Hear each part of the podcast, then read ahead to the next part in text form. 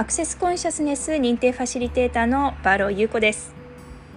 こんにちは、えー、今日ですね皆さんにシェアしていきたい、えー、問いかけはこちらです。今日私は誰になる？この問いかけです。この問いかけで何が起きるか。これはですね、えー、皆さんが今までに培ってきた役割ここからですね少し違ったスペースに自分を持っていくことになります。どういうことか。私たちというのは今までの人生の中でいろいろな役割を自分自身に与え続けています。例えば私だったらまず朝起きてまず私が自分自身につける役割は母親です。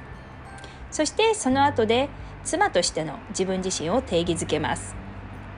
そして、えー、子どもたちにご飯を作りお弁当を作りそして子どもたちを学校に、えー、送りに行くとですね、まあ、そこで毎朝会うお母さんですとか先生ですとかそういった方から私がその子どもたちのお母さんであるというですね投影を受けてその役柄をまた自分自身の定義づけとして培っていくんですね。皆さんはどれだけの役割をご自身にもたらしていますか？例えば娘もそうですね。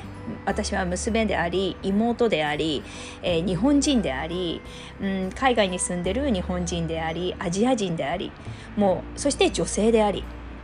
もうあのキリがないほど私たちというのは自分自身がこうである自分というものを作り上げています。そして私の名前が例えば優子という名前であったらその優子にくっついているエネルギー的なものも自分自身として定義づけています。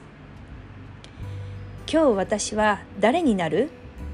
この問いかけをすることでその自分自身が培ってきた自分自身の定義づけから違った場所へ自分自身をエネルギー的に持っていく。